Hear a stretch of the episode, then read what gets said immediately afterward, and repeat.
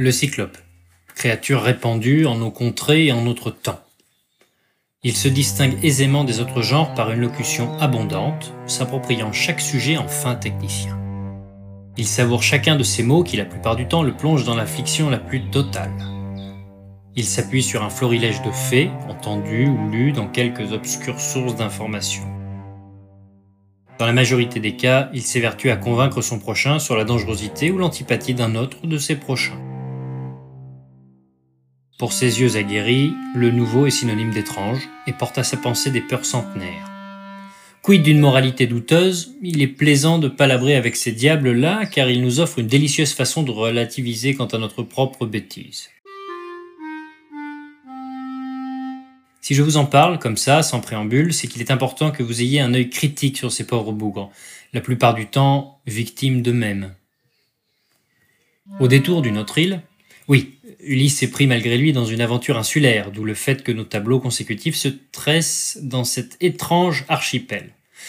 Donc je vous disais, au détour d'une autre île, notre Ulysse, ayant quitté depuis longtemps sa banlieue, croise la route d'un spécimen des plus intéressants, vous l'aurez deviné, un cyclope. Pour ce passage-là, j'aurais pu user des mots assemblés, alignés tous en rang au gré d'un flux rythmé. J'aurais pu, comme pour les autres, offrir à vos oreilles la douce plume en tumulte et ses encres en volute. Mais dans cette histoire-là, seuls les mots simples et crus ont la part de roi. Je n'ai plus voix à ce chapitre. Je ne suis plus qu'un canal, versant son désarroi d'un amont sinueux vers un aval douteux. Qui es-tu, étranger? Ulysse, pour certains. Odysseus pour d'autres. Personne pour la plupart. Personne. C'est un drôle de nom, ça. C'est de quel coin? D'un coin d'un hexagone qui tremble et qui murmure, d'un coin de grande richesse et de chaos étranges, d'un coin comme un autre, un ailleurs. Ailleurs. C'est dangereux l'ailleurs. On ne sait pas trop ce qu'on va trouver ailleurs. Qu'est-ce que vous faites ici? Je voyage, je découvre, je souffre et je m'enivre. Je fuis. Je vis. Je cherche une terre où être. Vous cherchez une terre? On est déjà bien tous installés ici. Des terres, il n'y en a pas tellement. Et puis il faut savoir la travailler. Vous faites quoi comme travail?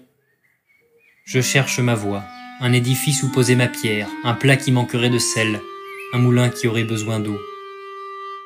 Un moulin? On n'a pas de rivière ici. Alors on n'a pas de moulin. On a des moutons, on a de la vigne, mais pas de moulin. Vous connaissez les moutons? J'en sais ce qu'on m'a dit, ce que j'ai vu et ce que je crains. J'évite les troupeaux au profit des espaces que ma route me propose.